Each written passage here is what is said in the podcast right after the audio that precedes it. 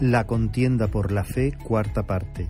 Mensaje de la palabra de Dios por el pastor Israel Sanz en la Iglesia Evangélica Bautista de Córdoba, España, 8 de enero de 2023.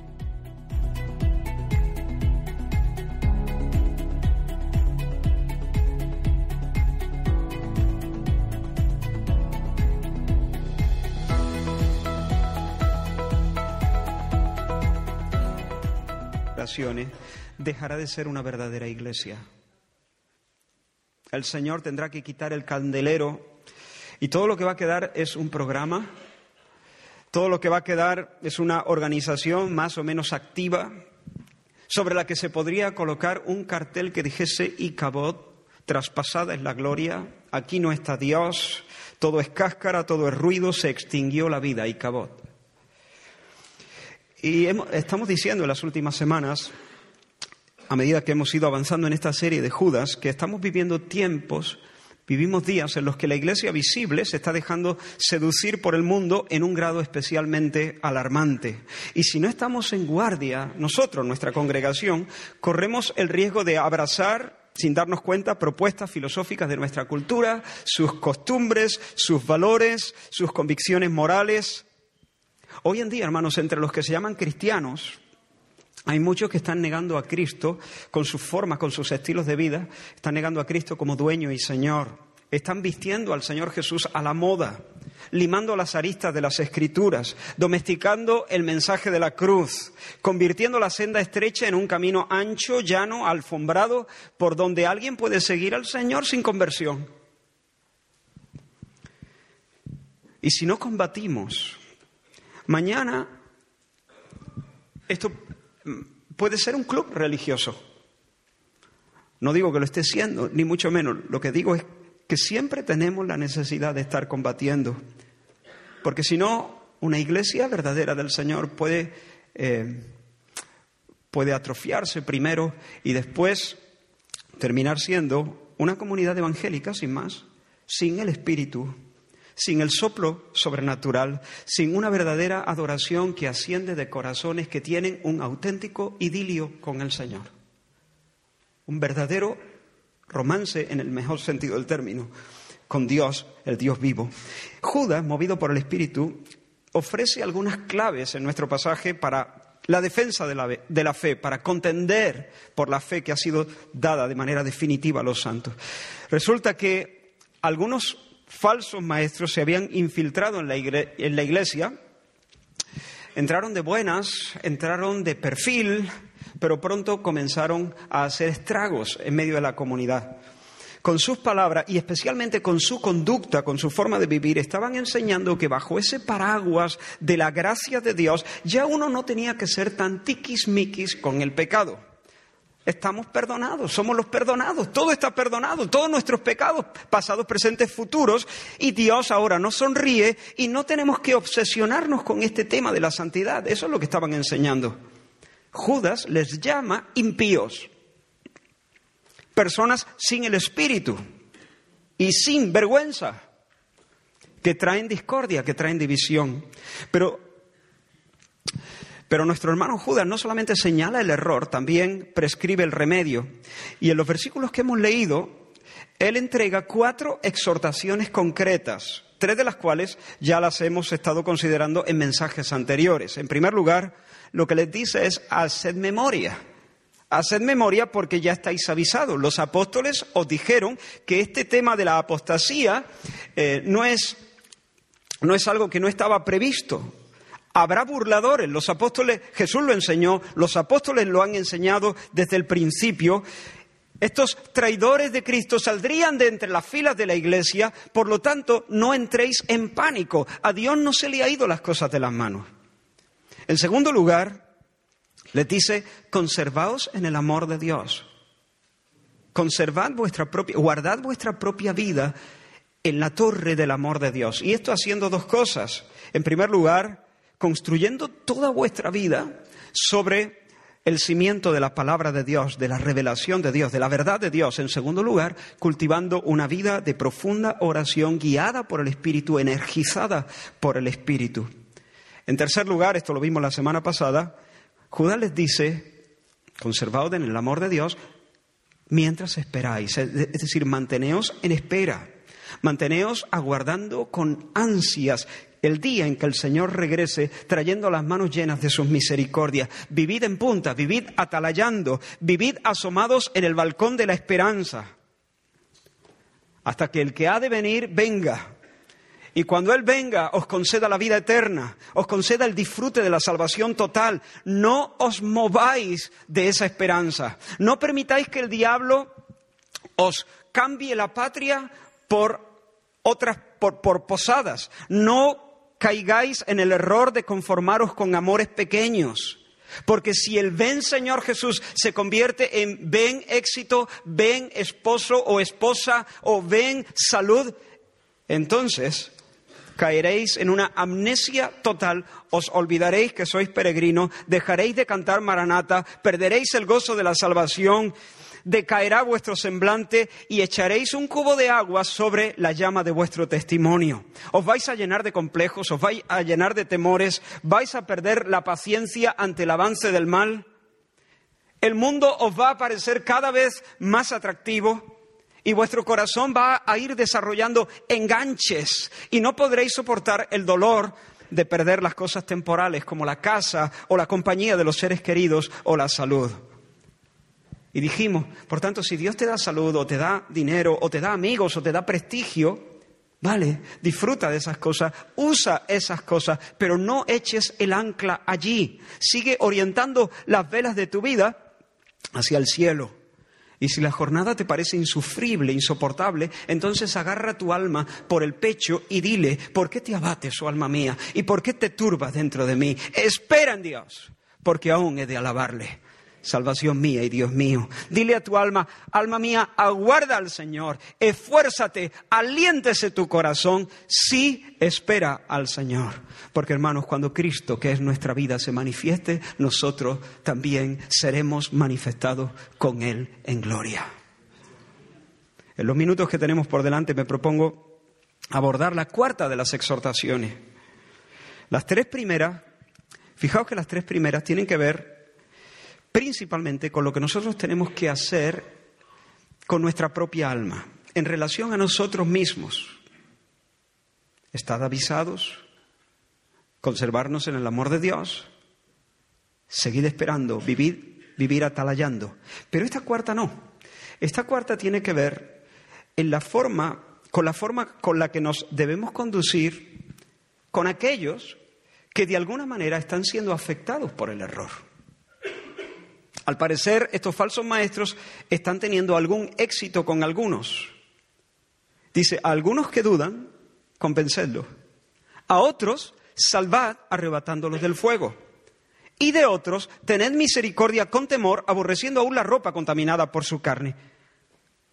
Aquí Judas destaca tres grupos de personas. En primer lugar, los que dudan. En segundo lugar, los que están a punto de precipitarse a las llamas. Y en tercer lugar, otro grupo cuyo estado es tan desastroso, tan peligroso como la lepra, que contamina todo lo que toca. Y lo que quiero hacer es ver, detenernos en cada uno de estos grupos en particular. En primer lugar, entonces, Judas nos dice cómo tratar a quienes son especialmente vulnerables al error. Cómo comportarnos con aquellos que están vacilantes y expuestos a un gran peligro. A los que dudan, dice, convencerlos. Literalmente los que dudan son los que literalmente tienen el juicio afectado o tienen discernimiento endeble. Y por tanto, como no terminan de, discernir, como tienen un discernimiento visco, por así decirlo, entonces dudan, fluctúan, vacilan han sido expuestos a una mala enseñanza, han sido expuestos al mal ejemplo de los maestros sin el espíritu y están confundidos. Sus certezas de ayer se han desvanecido. Están en peligro de, de decantarse por el mal. Ayer lo tenían claro, pero hoy han, de alguna manera han sido expuestos al error y ahora no, ahora miran a la derecha, miran a la izquierda y no saben exactamente qué es lo que creen, cómo actuar con estos hermanos. Antes de considerar lo que Judas nos, dice de forma positiva que hay que hacer, quiero llamaros la atención hacia lo que el texto no dice, lo que Judas no dice. El texto no dice a los que dudan, déjalos en paz, déjalos que duden, que duden, que duden todo lo que quieran. Y que después que se decanten por aquello que les parezca más, más correcto, más plausible, que, que, que aquello que mejor, que más les convenza, que mejor se acomode a sus propios criterios. Hermanos, tranquilos, celebran la duda. Dejad que cada quien dude y que cada quien mm, confeccione su credo, sus convicciones doctrinales, hacerle saber a las personas que la Iglesia le va a dar la bienvenida, cualquiera que sea su posición final. Decirles que la casa de Dios es un espacio inclusivo donde cabe una variedad de propuestas teológicas, una variedad de perspectivas eh, morales. No, hermano, eso no es lo que dice el texto. Eso no es lo que dice el texto, porque la Iglesia no es un espacio inclusivo donde los miembros tienen la libertad de creer a su manera. La Iglesia no es un espacio donde cada uno se hace su combo teológico. No, así no va. Eso no es lo que dice Judas. Por supuesto, hay espacio para disentir en cuestiones de tercer orden. Podemos disfrutar tú y yo una comunión preciosa en el Señor sin necesidad de pensar lo mismo en cuanto al orden de los acontecimientos finales. Pero no tenemos derecho, al estar en medio de una iglesia del Señor, no tenemos derecho a configurar nuestro propio, nuestra propia confesión de fe. Nadie puede decir, sí, yo creo que Jesús murió por mí en la cruz, pero no acepto su, su nacimiento virginal. No me, no me cuadra, no me, no me entra, no me... En cuanto a la resurrección física, estoy ahí, todavía no me he decantado, no sé qué pensar todavía, estoy en proceso. Creo que la Biblia es la palabra de Dios, pero aborrezco la idea de un, de un, infierno eterno. Entonces, hermano, yo creo a mi manera. Pues arrepiéntete. Arrepiéntete. Se supone que eres un discípulo, no un cliente de un supermercado religioso. En segundo lugar, el texto no dice, a algunos que dudan, repréndelos con dureza. No dice eso. No dice censúralos por hereje, ríñele, castígalos, pon sobre ellos un reproche público, colócales un San Benito, paséalos por la calle del pueblo para que se avergüencen. No, eso no es lo que dice, porque no son herejes, son hermanos débiles. Están perplejos, pero son sinceros. Aquí no dice que sean traidores, son personas sinceras que realmente quieren seguir a Cristo pero no saben, no saben muy bien lo que, lo que creer, no saben muy bien cuál es la verdad, si esto es la verdad, si esto es la verdad o si haciendo la media hallarán la verdad. Son inmaduros, pero no son rebeldes.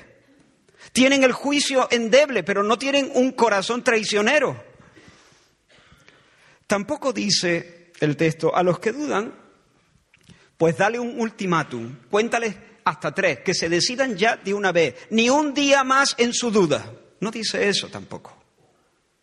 Tampoco dice, mira, a los que dudan, déjalo.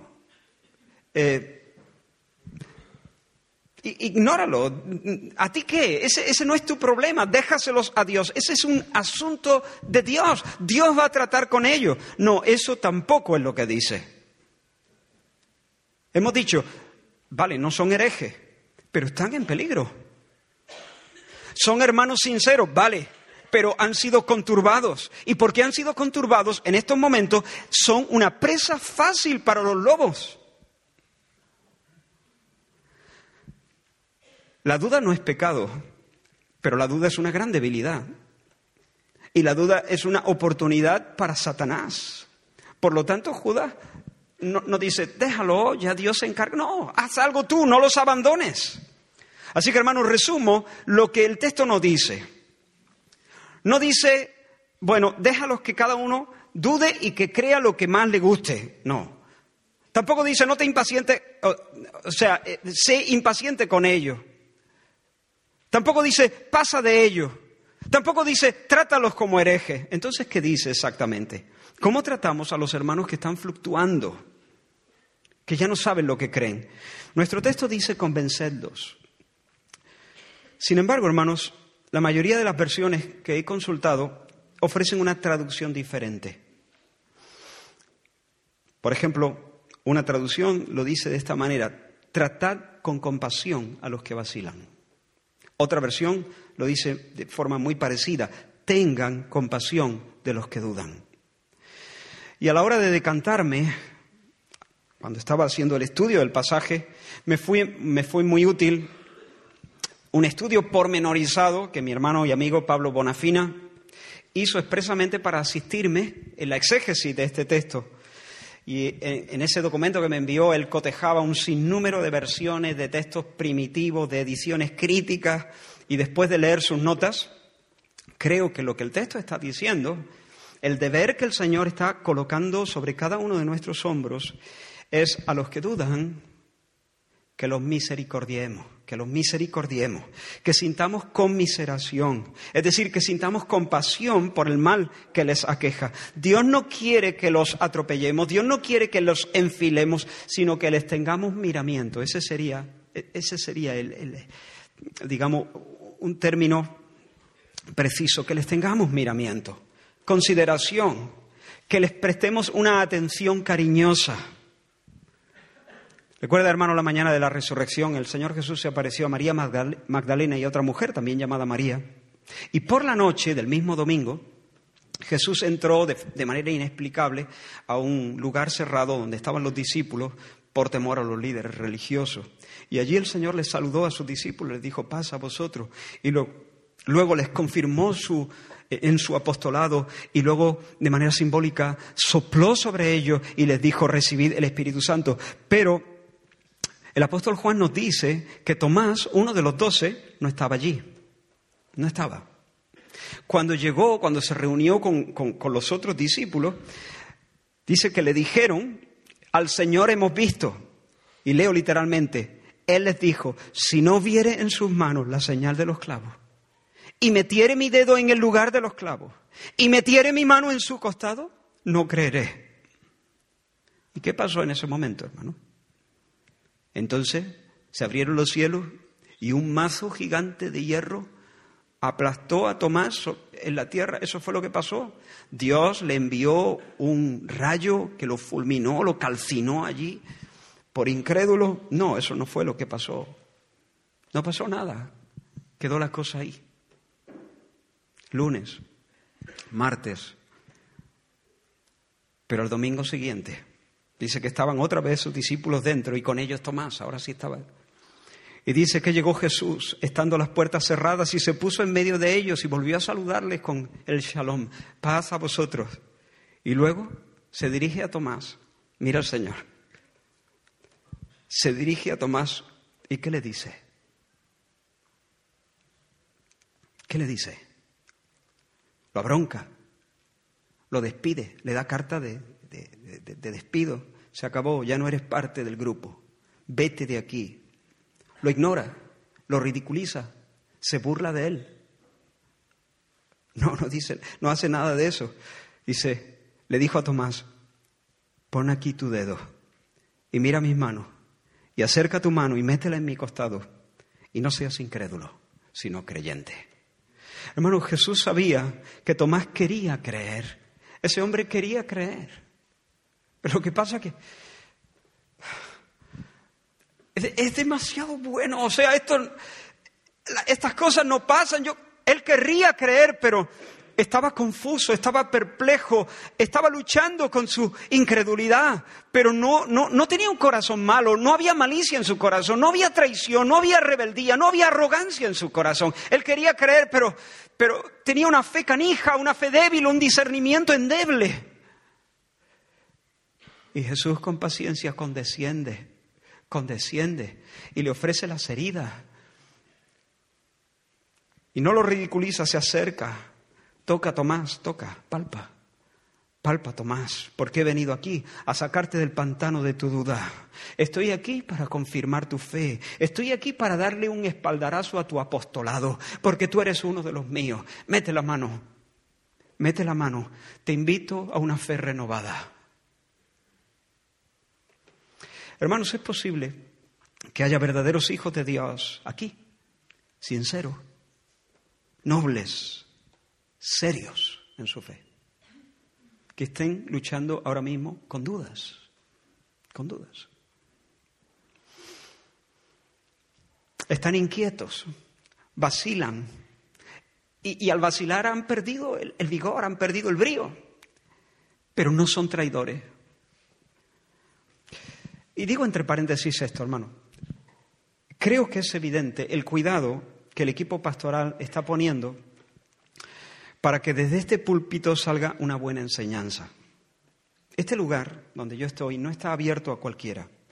Este no es un lugar para cualquiera que, quiera decir algo, pueda asomarse aquí, venir y decirlo. No, no. Esta no es una tribuna desde la que se pueda escuchar la voz de todos. Este es un lugar para escuchar el testimonio de Dios. No es un espacio para el despliegue de la oratoria y del talento, sino un espacio para la manifestación de la verdad. Y creo que conocéis nuestro celo Sabemos de sobra que no hay predicadores infalibles, que no hay predicadores perfectos, aún los mejores no ven nítidamente, y menos los que estamos fuera de ese grupo de los mejores. Pero hermanos, con, con, toda honestidad y hasta donde nosotros somos capaces de hacerlo, estamos poniendo cuidado para que los que ministran a la iglesia no sean escopetillas de feria, no sean erráticos, no sean contradictorios, no sean ambiguos, porque no queremos personas aquí que innoven, queremos personas fieles. Sin embargo, somos conscientes de que en la plaza pública de Internet hay una legión de maestros. Muchos son buenos, hay, maestros excelentes en Internet. Excelentes. Algunos son impredecibles. No sabes con qué te vas a encontrar. Puedes escuchar un mensaje, una enseñanza buenísima y la enseñanza siguiente ser un disparate. Pero otros son malos, incluso dañinos. Dañinos. Y somos conscientes que algunas enseñanzas desquiciadas de este tipo de, de maestros están metiendo en problemas a muchas ovejas del Señor. Y es nuestro deber, hermanos, encargaros de parte del Señor que seáis prudentes, que seáis prudentes, hermanos, que no seáis ingenuos al caminar por el bosque de Internet, que no vayáis solos por caminos desconocidos, que pidáis consejo, especialmente si estáis dando vuestros primeros pasos en la fe, no te metas por esa selva sin pedir consejo. De cualquier manera, cierro paréntesis ahora, es inevitable que, como, ya he dicho, haya cristianos sinceros, gente de Dios que está luchando con dudas. Si tú eres uno de ellos, si tú, si tú quieres realmente caminar en la verdad, pero, pero estás en una crisis y no sabes cuál, cuál, cuál es la verdad, no, no eres capaz de, discernir el, el camino que el Señor propone, no tengas temor de manifestarlo. No te lo calles. Háblalo. Queremos ser realmente una familia espiritual amable. Queremos ser una familia espiritual paciente con los que dudan, con corazón noble, eso sí. Queremos estar cerca, queremos convidarte la verdad que te va a hacer fuerte. Queremos darte razones con la Biblia abierta. Queremos persuadirte. Queremos ayudarte a meter tus dedos a palpar, a meter tu mano en el costado y, por así decirlo, obviamente, y, invitarte a una fe renovada. Hermanos, que el Señor nos libre de maltratar y atropellar a los que sinceramente están confundidos, pero no son culpables de malicia. ¿Hay que denunciar el error? Sí, hay que denunciar el error. Y de hecho hay que hacerlo con contundencia, con claridad pero hay que hacerlo también con sensibilidad. Aquí los matices son importantes. Porque no todos los que dudan dudan de, la misma manera. No todos los que dudan dudan con la misma actitud. Ni siquiera todos los que sostienen una mentira lo hacen de la misma forma. Hay algunos que son pertinaces, que son cabezones, que son obstinados en su error. Y hay otros que sencillamente son inmaduros. Se han comido con patatas fritas el error, pero, pero no son obstinaces, no son arrogantes, no son... Eh, no son rebeldes delante del Señor. Unos se engañan y otros son engañados. Y no es lo mismo. En un sentido no es lo mismo. Hermanos, así que tenemos que pedirle al Señor que nos ayude a tener una santa solicitud hacia aquellos que por momentos no saben exactamente lo que creen. Han perdido, han perdido pie, están vacilando están a un paso de caer en la trampa de un evangelio diferente. No saben si es a la izquierda o a la derecha. Y Satanás les ronda, queriendo que escojan la mentira y así perder sus almas. Que el Señor haga de nosotros un cuerpo de élite para rescatar a los que dudan. Amén. Esto se enmarca en el versículo que, que Antonio nos compartió al principio habiendo sido amados de esa manera. Ahora el Señor nos manda a amarnos. Esto es amor. Esto es amor. Lo demás es un buenismo sensiblero. Amor es esto. En segundo lugar, tenemos un segundo grupo diferente. Los primeros están dudando, pero, los pero estos no estos han sido seducidos por el error. Estos se han tragado la mentira de los falsos maestros. Estos han dicho amén a esa versión mutilada de la gracia que, que, consuela, que apapacha a los hombres sin arrancarlos del pecado, sin empujarlos a la vida santa. Y al morder el anzuelo de esa herejía, están a un paso de perderse, están en peligro de caer. La imagen que aquí se describe es la, imagen de un, incendio que va a devorarlos enseguida. Y los que han, los que han abierto sus corazones para recibir el error, los que han dado cabida al error en sus corazones, se exponen, están en peligro de caer a un lago de fuego llamado infierno. Y de nuevo dejadme decir dos cosas que Judas no dice. Judas no dice, hermanos, en cuanto a estos, olvidaos. Olvidaos que ya, si ya han comido el error, ya están inoculados, ya no hay nada que hacer, la suerte está echada, así.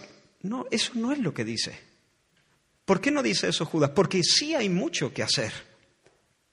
Judas lo que dice es, id a por ellos, buscarlos, son recuperables.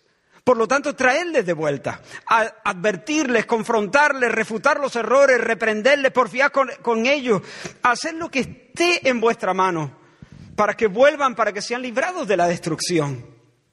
Otra cosa que Judas no dice es, a ver, vale, son recuperables, estupendo, son recuperables, se requiere que, que hagáis algo, pero tranquilo, tranquilo, hermanos, tranquilo, las prisas son malas, no dejéis llevar por una urgencia que en realidad no es, no, hermano, eso no es lo que dice Judas. ¿Por qué? Porque el caso es grave. El peligro es inminente. La imagen del incendio transmite que esas llamas están a punto de, devorar a esas personas. Hay un sentido ineludible de urgencia. Lo que Judas transmite es id e id ya, ahora. Hermano, la herejía es mortal. La herejía arruina lo que toca, echa a perder el alma. Como he dicho, condena al infierno a los que definitivamente se abrazan a ella. Por tanto, hermanos, el llamamiento del Señor es que nosotros podamos pelear en oración por aquellos que se están deslizando de la fe. Dios te llama a ti y a mí a pintarnos la cara de guerra, a, hacer, a pelear contra Satanás que los está enredando, contra el mentiroso, contra el tentador. Por lo tanto, hermano, en el nombre del Señor te digo, en el nombre del Señor te digo, si sabes de alguno que en medio del pueblo del Señor está, en medio de esta congregación, está negando verdades esenciales, actúa. Actúa ya. Actúa ahora. o si ves a tu hermano abrazar un estilo de vida contradictorio, un estilo de vida mundano, ve, ve por el amor de Dios, ve. No te quedes con los brazos cruzados. Palabra del Señor, por tanto, si tu hermano peca, ¿qué? Ve y repréndele. ¿Eso qué significa? ¿Que le meta una paliza? No, que lo confrontes con su error, que lo confrontes con, con, la mentira que está abrazando, que le señales eh, la inmoralidad, el pecado, la suciedad. Ve, por el amor de Dios. Pídele al Señor, hermanos. Señor, pon en mí, en mis huesos, Méteme la santa violencia del amor, méteme la santa violencia del amor. Esto es amor. Lo digo de nuevo, lo demás es buenismo sensiblero que no vale un duro.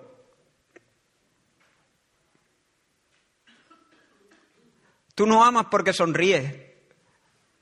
A lo mejor la mitad de, tu sonrisa, a ver cómo esto se puede malinterpretar, pero aún así lo digo. A, lo mejor, a veces la mitad de nuestra sonrisa puede ser un amor propio, sencillamente.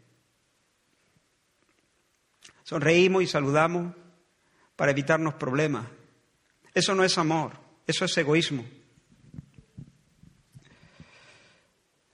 Ve, sálvalo, sálvalo, sálvalo. Actúa ya, no pierdas el tiempo. Y a lo mejor alguno estará diciendo, ¿cómo, cómo, cómo, cómo que sálvalo? El que salva es el Señor. Por supuesto que el que salva es el Señor. Claro que sí, el Señor es el que salva, pero el Señor que salva nos usa a nosotros para tirar de ellos, para que no sean consumidos por las llamas, para darles el tirón hacia la tierra de, seguridad. Hace poquito más de un año estábamos comiendo en casa de mis padres y de repente Damaris se levanta agitada, mi esposa se levanta agitada y haciendo amagos que se estaba atragantándose.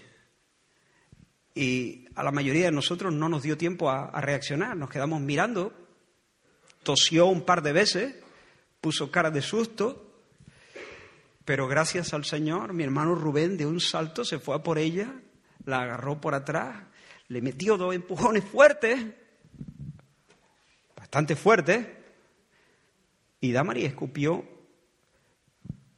un cacho de carne, como la suela de mi zapato, masticando, se había, se había tragado esa, carne en ese gesto instintivo de, de tragar y eso se le había quedado ahí metido. No podía respirar. Perdona que te recuerde ese momento. No podía respirar. Y Rubén se fue a por ella. Entonces ¿Quién te salvó, Damarí? Te salvó el Señor. El Señor te salvó. Finalmente el Señor es el que salva. Pero te salvó Rubén. Porque el Señor lo hizo por medio de Rubén. Pues hermanos, hay personas que llevan un, un, cacho de carne hace un rato y no pueden respirar. Se han tragado una herejía y están a punto de ser devorados por las llamas. Y se necesita que alguien pegue un salto, que alguien los agarre de alguna manera, que alguien los apriete. No importa si se les hace un poquito de daño, no importa. Por el amor de Dios se van a morir. No importa si luego le, le duele un poco la barriga del apretón, no importa. Están en peligro de morir. Hermanos, dice Santiago, si alguno de entre vosotros se ha extraviado de la verdad y alguno le hace volver, sepa que el que haga volver al pecador del error de su camino, salvará de muerte un alma y cubrirá multitud de pecados.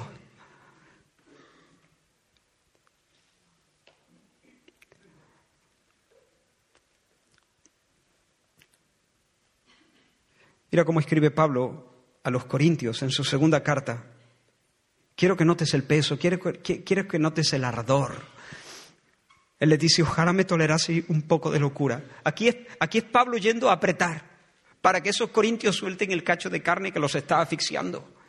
Ojalá me tolerase un poco de locura. Sí, toleradme, porque os celo con celo de Dios, pues os he desposado con un solo esposo para presentaros como una virgen pura a Cristo, pero temo que como la serpiente con su astucia engañó a Eva, vuestros sentidos sean de alguna manera extraviados de la sincera fidelidad a Cristo. Os estáis yendo, os estáis, os estáis exponiendo a ser devorados en, el infierno. Por eso estoy aquí. Toleradme, me lío la manta a la cabeza y voy a decir unas cuantas cosas. Porque os celo con celo de Dios. Eso es amor. Eso es amor. Así codicia el Espíritu Santo. Así codicia. Y ese debe ser la codicia. Nosotros debemos codiciarnos unos a otros para el Señor. Yo tengo que codiciarte a ti para el Señor. Te quiero para el Señor. Y tú tienes que codiciarme a mí para el Señor. Y ese debe ser el celo de toda persona llena del Espíritu Santo. Es imposible estar lleno del Espíritu Santo y no sentir estos ardores y no sentir estos, este, esta, esta santa codicia, por así decirlo. No sé si codicia es la mejor palabra. En tercer lugar, bueno, en primer lugar están los que dudan. ¿A los que dudan qué? Dales una pedrada, que dejen de... No, no, no. A los que dudan, compasión, miramiento. Sé sensible, sé simpático. Tenerle conmiseración, ofrecerles la ayuda que necesitan. Ahora, en un segundo grupo hay gente que ya no duda. Esta gente ha dicho amén al error han sido arrastrados por la falsa enseñanza. ¿A esos qué? ¿Qué hacemos con eso? No los desahuciéis, buscadlos y buscadlos ya, arrancarlos de un tirón de las llamas en las que están a punto de caer. Y ahora llegamos al tercer grupo. El tercer grupo está formado por aquellos que, esto sí, estos sí se obstinan en el error. Estos no solo dicen amén a la herejía, sino que se entregan de una manera impúdica a una vida que descaradamente contradice el Evangelio. ¿Cómo debemos tratar a estas personas? Pues hermanos, con una mezcla de compasión y recelo. Compasión y recelo. Por una parte debemos lamentar su condición.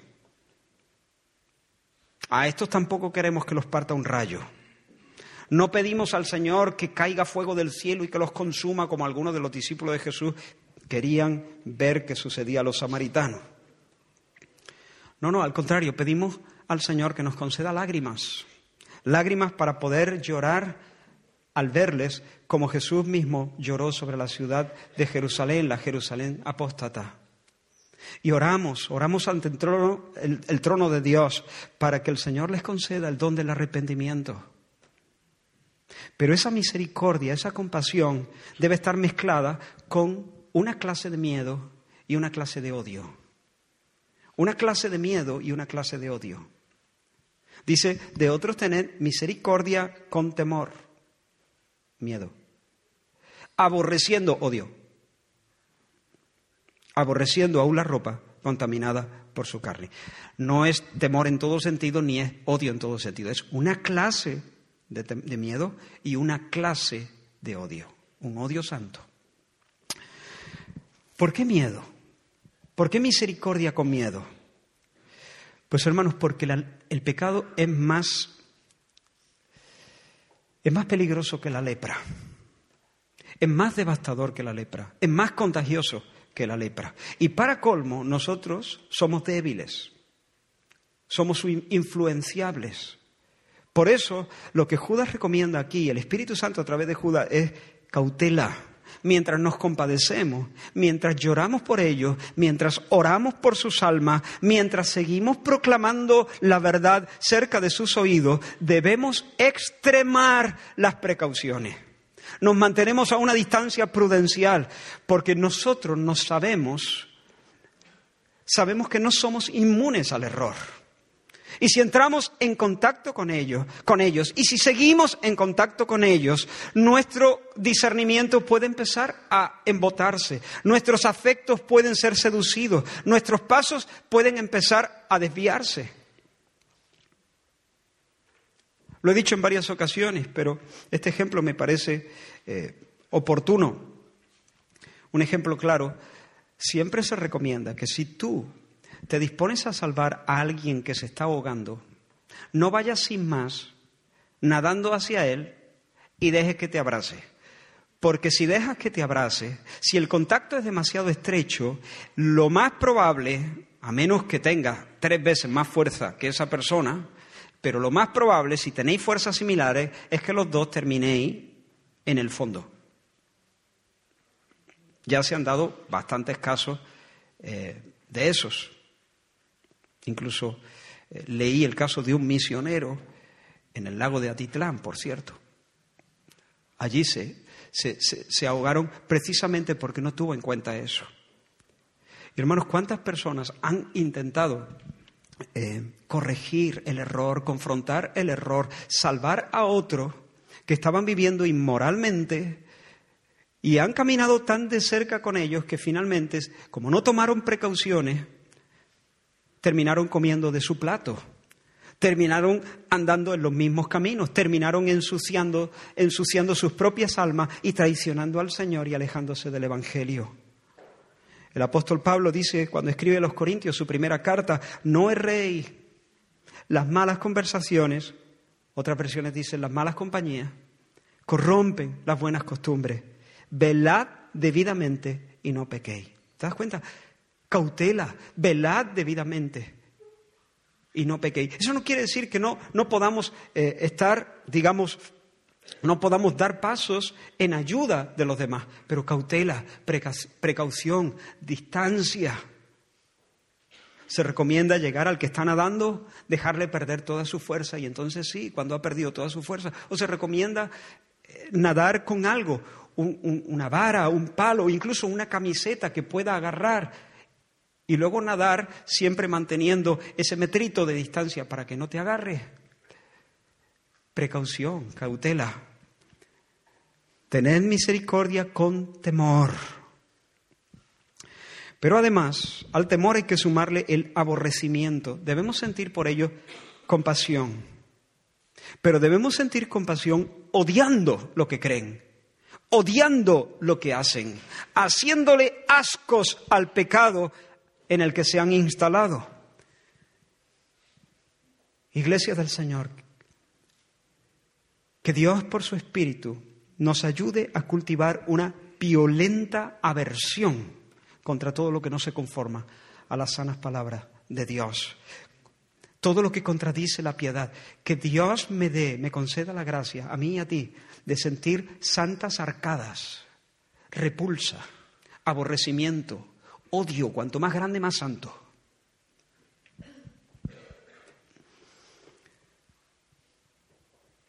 La iglesia necesita sentir repugnancia, no hacia las personas, hacia las personas compasión, compasión. Lloramos por ellos, oramos por ellos, pero cuando consideramos su vida y cuando consideramos la mentira a la que se abrazan, entonces debemos sentir aborrecimiento, repugnancia, que nuestra alma retroceda horrorizada ante toda especie de mal, como el armiño retrocede ante la mugre. Así que, hermanos, con miras a, por una parte, protegerse del contagio y conservar la pureza, y por otra, proteger el testimonio de la Iglesia, es necesario con estas personas una separación un cordón sanitario. Mira lo que dice Pablo cuando escribe su segunda carta a los tesalonicenses. Este versículo es fuerte, pero esto es palabra de Dios. Si te vas a pelear con alguien, peleate con Dios, pues es quien lo prescribe. Si alguno no obedece a lo que decimos, señaladlo y no os juntéis con él, para que se avergüence No dice para que se lo lleve el diablo. Dice para que se avergüence. Mas no lo tengáis por enemigo, sino amonestadle como hermano. ¿Veis? Ahí el equilibrio. Misericordia. Lloramos por él. Queremos recuperarle. Pero se ha expuesto, se ha colocado en un lugar donde necesita un trato distinto. No necesita paciencia, no necesita ayuda, necesita un tratamiento de choque mucho más agresivo en ese sentido. Y si, y si, ni siquiera eso funciona, puede llegar el momento en que la persona tenga que ser sacada de la comunión, expulsada de la mesa del Señor, alejada de la comunidad cristiana. Dice Pablo cuando escribe a los Corintios capítulo 5 versículos del 9 al 13, dice, os he escrito por carta que no os juntéis con los fornicarios. Y entonces Pablo aclara porque, porque es posible que hubiera habido algún malentendido. Y Pablo les dice, a ver, a ver, a ver, a ver, yo no me refiero a los fornicarios de este mundo, o con los avaros, o con los ladrones, o con los idólatras, porque en ese caso no sería necesario salir del mundo. Y sigue diciendo, más bien, os escribí que no juntéis con ninguno que llamándose hermano fuere fornicario, o avaro, o idólatra, o maldiciente, o borracho, o ladrón con el tal ni aún comáis. Porque ¿qué razón tendría yo para juzgar a los que están fuera? ¿No juzgáis vosotros a los que están dentro? ¿A los de fuera? No nos toca a nosotros juzgarlos. Pero hermano, espabilaos, vosotros no estáis juzgando a los que están dentro. Porque a los que están fuera Dios los juzgará. Pero los que están dentro, y termina diciendo, quitad pues a ese perverso de entre vosotros. Hermanos, como hemos dicho en varias ocasiones, estas medidas que son duras no nacen de un corazón inmisericorde, un corazón que está buscando represalia, que quiere venganza. La disciplina cristiana es un acto de amor pero de amor del bueno, no de amor hollywoodiense, que no es amor ni es nada. Es una gelatina eh, que no sé cómo llamarla, pastelosa. La iglesia no se da al pasteleo, la iglesia se da al amor. Y la disciplina cristiana es un acto de verdadero amor. En primer lugar, y déjame que repita esto que lo, hemos dicho en varias ocasiones, en primer lugar, amor por la persona, la persona que se ha desviado del camino de la santidad. Porque si yo trato de otra manera a la persona que se ha desviado, lo estoy engañando. Y nosotros debemos ser de alguna manera espejos unos para otros. Debemos ayudarnos unos a otros. Y si le digo, no, no, está bien, está bien. O si callo y otorgo, entonces lo estoy engañando, lo estoy dejando que siga caminito del infierno. Porque los adúlteros no entrarán en el reino de los cielos, no entrarán. No entrarán. Dios no miente. Los mentirosos no entrarán en el reino de los cielos. Si tú me ves instalado en una mentira, y no me reprendes, me estás mandando el mensaje de que todo está bien. Yo lo puedo interpretar así. Y todo no está bien. Me estoy encaminando a la destrucción. Entonces, este tipo de, de actos tienen que ver con amar a la persona que ha caído en pecado. En segundo lugar, es un acto de amor por la iglesia. Porque el pecado es un cáncer y si el cáncer no se estirpa, hace metástasis. Y si la herejía cunde, y si la inmoralidad cunde, entonces el espíritu se contrista. Y si el espíritu se contrista, la iglesia va a quedar reducida a un grupo de personas apocadas, frías, mundanas y totalmente inútiles para los campos del Señor. En tercer lugar, tiene que ver con amar a la gente que no conoce al Señor amar a las almas que todavía eh, están perdidas. Porque el mundo necesita ver el Evangelio encarnado en personas reales. El mundo necesita ver realmente cómo salva el Salvador. El mundo necesita ver cuál es el resultado de nuestra fe, cuál es el fruto de nuestra fe. ¿Cuáles son los cambios que se producen? Necesita verlo, porque si no va a llegar a la conclusión de que nuestro Salvador es un Salvador de pega, que nuestra fe es una, una de tantas, una más. Y no es una más, es la única. No hay salvación en Alá, ni en Mahoma. El Corán es mentira. No hay salvación en la filosofía humanista. No hay salvación en ningún otro. Solo Cristo salva. El que está en Cristo tiene la vida, el que no está en Cristo no tiene la vida. Punto final.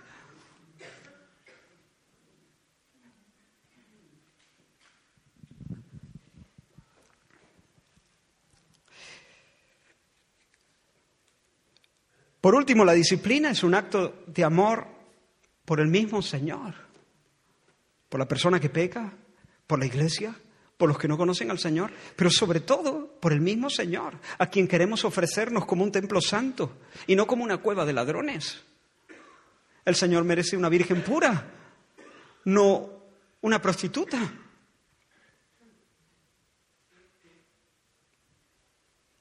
Así que la obra de Dios Lo que Judas nos, dice aquí, la obra de Dios está siendo atacada, está sufriendo un sabotaje. Algunos que entraron de perfil, entraron de soslayo, están difundiendo herejías que están erosionando la fe, están pervirtiendo la piedad. Y Judas llama a, a, nuestros hermanos al combate y el Espíritu Santo nos llama al combate a nosotros. Contended por la fe que se nos ha dado. Y vuelvo a recapitular, aún a riesgo de ser demasiado reiterativo, pero Cuidad de vuestras almas. En primer lugar, volviendo a ser conscientes de que la apostasía no es un imprevisto. No os pongáis nerviosos. Ya estabais avisados. Dios sigue teniendo las riendas de la historia. En segundo lugar, conservaos a vosotros mismos en el amor de Dios. En tercer lugar, vivid en la espera de la vida eterna. No os conforméis con lo bueno. Aspirad a lo mejor. Atalayad en la garita de la esperanza hasta que aparezca Cristo con las manos llenas de misericordias. Pero además, velad por otros, no solamente por vosotros mismos. Cuidaos unos a otros, atended a los que están en peligro. En primer lugar, tened misericordia de aquellos a los que el, error los ha vuelto bizcos y ya no saben para dónde mirar ni qué creer. Son nobles, pero están dudando, están vacilando. Ayudadles a palpar ayudadles a afirmarse en la fe. En segundo lugar, ayudad a los que ya han sido arrastrados. No los soltéis, buscadlos. Buscadlos ya, buscadlos sin demora. Ora, batalla, discute. Apriétale. Que suelte el cacho de carne. Hazlo volver, como sea. En tercer lugar, llora por los que se han obstinado en el error. Llora por los pertinaces. A ellos no los odie, pero, pero hazle ascos al mal que defiende. Mantén una distancia prudencial con respecto a ellos. Ándate con ojo, sé prudente. No andes con ellos. Ahora, quiero que notéis, estamos terminando, pero quiero que notéis algo muy importante, hermanos. Estas instrucciones, ¿a quién las da Judas? ¿A los pastores? No, al conjunto de la congregación. Lo que hemos estado considerando en este tiempo no tiene sentido sin tener en mente el contexto de una iglesia local. Un grupo concreto, un grupo definido, un grupo reconocible de personas con nombres y apellidos, personas que comparten un compromiso voluntario de amor y responsabilidad delante de Dios y delante del resto de miembros. Uno no se puede hacer responsable de los que dudan de la Iglesia Universal. ¿Cómo se hace eso? Si yo voy a cumplir esta palabra, si realmente voy a andar en obediencia en esta palabra, yo tengo que ser miembro de una iglesia. No se puede vivir la vida cristiana bien vivida, como Dios manda, sin ser miembro. Llámalo miembro, eh, yo qué sé, no se me ocurre mmm, más palabras. Pero tiene que haber un vínculo reconocible, constatable, entre, entre las, personas. Un vínculo, un, un pacto, un compromiso de amor con Dios y de amor el uno hacia el otro. Hermanos, este no es un lugar donde coinciden personas que quieren escuchar un mensaje bíblico. Eso no es esto. Esto es una iglesia, no una sala de conferencia.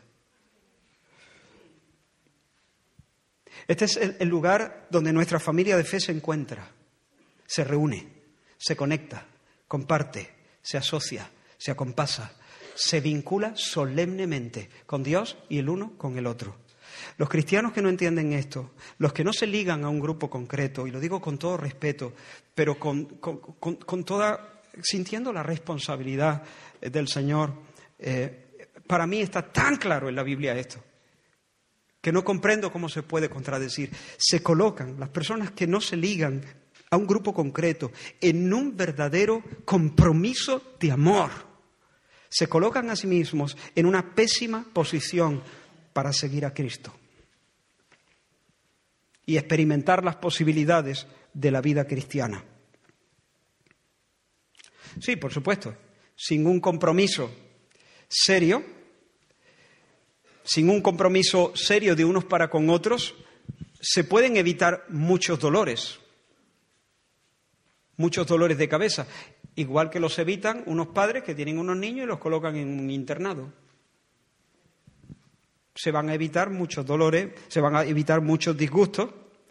¿Son padres? Sí. Pero no tienen ni idea de lo que eso significa. Y no están disfrutando de esa experiencia maravillosa. Tal vez duerman de un tirón. Pero yo no envidio su sueño, honestamente. No envidio su sueño. Y hay personas que no se vinculan porque quieren evitarse ciertos disgustos. Te los vas a evitar. Te los vas a evitar. Pero finalmente no te vas a evitar ninguno, al contrario, te vas a colocar en una posición muy mala para vivir la vida cristiana. Así no se viva, se vive. Hermanos, somos iglesia. No somos un archipiélago, no, somos una compañía de personas aisladas como islas. Tenemos una relación orgánica. Y en la medida en que alguien vive desconectado, alguien vive al margen de las batallas y de las alegrías y de las penas y de las tentaciones, incluso de las caídas de los otros, se está sentenciando a sí mismo. Está resistiendo al Espíritu Santo, está apagando al Espíritu Santo y está condenándose a sí mismo a la atrofia. Cuando uno se apunta a un gimnasio, uno no asume un compromiso con los demás usuarios, ¿o sí? No, tú te apuntas al gimnasio, tú vas allí, tú haces tu rutina, usas las máquinas que crees conveniente o las que te recomiendan, entras, sales, punto final. Sí, puedes hacer amigos, puedes pedirle ayuda de alguien, puedes ofrecerle ayuda a alguien en algún momento dado, eh, pero si tú te das a la costumbre, día tras día, cuando vas tres veces en semana, y tú vas allí por el gimnasio preguntándole a la gente por la dieta que hace, y vas corrigiéndole la postura a los demás de cómo usan las máquinas y vas recomendando rutina a, las personas de allí, pues te vas a hacer famoso en dos semanas. Vas a ser conocido como alguien todo, entrometido, plasta. Vas a ser evitado, vas a empezar a, a ver que la gente se aparta un poco cuando te ve llegar y finalmente algún monitor tendrá que decirte, amigo, tú a lo tuyo, tú a lo tuyo. No me estés dando consejos aquí todo el mundo, ni preguntándole si ha comido dulce este fin de, este fin de semana, si está comiendo bien, a, lo tuyo. Pero hermano, en una iglesia no es así. Esto no es un gimnasio. No es un gimnasio. Aquí sí, aquí sí podemos preguntarnos qué hemos comido. Aquí sí podemos. No, no, no, es que, no es que podamos, es que debemos. Es que aquí debemos. Es que yo no vengo aquí solamente a ejercitarme yo. Es que pertenecer a una iglesia es asumir el compromiso de ir hacia el cielo yo contigo, tú conmigo. Por lo tanto, sí te puedo decir, oye, ¿estás orando? ¿Estás orando en el Espíritu? Y si tú me dices, tú a lo tuyo, te evangelizo. ¿Entiendes? Porque esto es lo mío. Es que en eso estoy, en lo mío. Estoy en lo mío. Esto no se entiende muy bien en nuestra sociedad, que es escandalosamente individualista. Pero nosotros necesitamos entenderlo y necesitamos entenderlo cada vez mejor.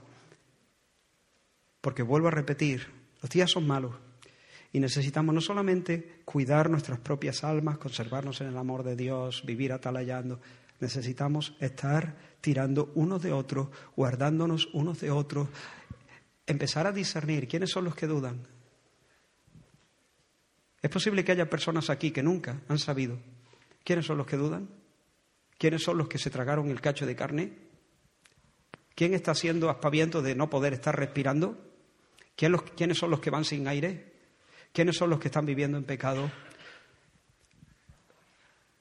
Pues hermanos, con todo el respeto, es hora de despertar, porque ese es asunto tuyo y ese es asunto mío. Judas no dice que esto es asunto de los pastores, lo es, por supuesto que lo es, pero es asunto de cada persona de la iglesia cada miembro de la iglesia. Por eso, si tú has vivido un poco al margen de esto, yo no me quiero complicar mucho la vida, que ya bastantes cosas tengo yo, como ahora para estar pendiente, arrepiéntete. Llora tu pecado. Así no se vive la vida cristiana. Y fíjate, curioso, pero como tú vas justillo de fuerza y no quieres meterte en problemas, pues dice, bueno, yo no me voy a meter en estas batallas porque me, vienen grandes. ¿Sabes por qué te vienen grandes? Porque no te metes en esas batallas. Es precisamente al contrario. Es precisamente cuando tú te metes, cuando tú cuando tú asumes el compromiso verdadero, cuando la gracia es derramada, cuando viene la asistencia del Espíritu Santo, es cuando, cuando, tú te, cuando tú te mojas, por así decirlo, como los sacerdotes en el Jordán, cuando las aguas se detienen, es cuando, es cuando tú extiendes tu mano, cuando la mano se sana, como el hombre de la mano seca, es cuando tú asumes ese compromiso y dices, Señor, si yo estoy para que, para que, para que para que me impongan las manos y oren por mí y ayunen 40 días. Pero el Señor te dice, ora por tus compañeros, como le dijo a Job, todavía he hecho una herida. Y le dijo, ora por tus compañeros. Y lo pone a ministrar en vez de sanarlo, lo pone a ministrar. Pero dice que mientras oraba, Job fue restaurado y le fue restaurado el doble de lo que tenía. Así funcionan las cosas de Dios. Por lo tanto, hermanos, arrepintámonos de estar mirando, eh, de, de tener una vista muy corta y asumamos el compromiso de ser iglesia. Amén. Muy bien, vamos a orar. No sé si podemos tener un canto. Gracias, Señor. Gracias, Señor. Señor, pedimos tu ayuda, pedimos tu fortaleza, pedimos tu auxilio, Señor, en este tiempo que tú nos brindas vivir. Estamos contentos, Señor, porque tú nos has puesto para esta hora. Abrazamos, Señor, tus providencias. Y te pedimos, Señor, que tú nos ayudes a vivir de esta manera, tal y como prescribe tu palabra en este texto. Señor, ayúdanos, Señor, a seguir entendiendo qué nos demandas tú con estas exhortaciones y qué nos demandas a nivel particular, Señor, como hijos tuyos. Pon en nuestro corazón, Señor, tu carga. Dinos, Señor, cosas concretas que tú esperas de nosotros. Danos, Señor, también la fuerza que necesitamos para andar en esas cosas, para dar esos pasos. Líbranos de vivir una clase de vida egoísta. Ayúdanos, Señor. Somos tuyos y tú eres nuestro. En el nombre de Jesús. Amén, amén.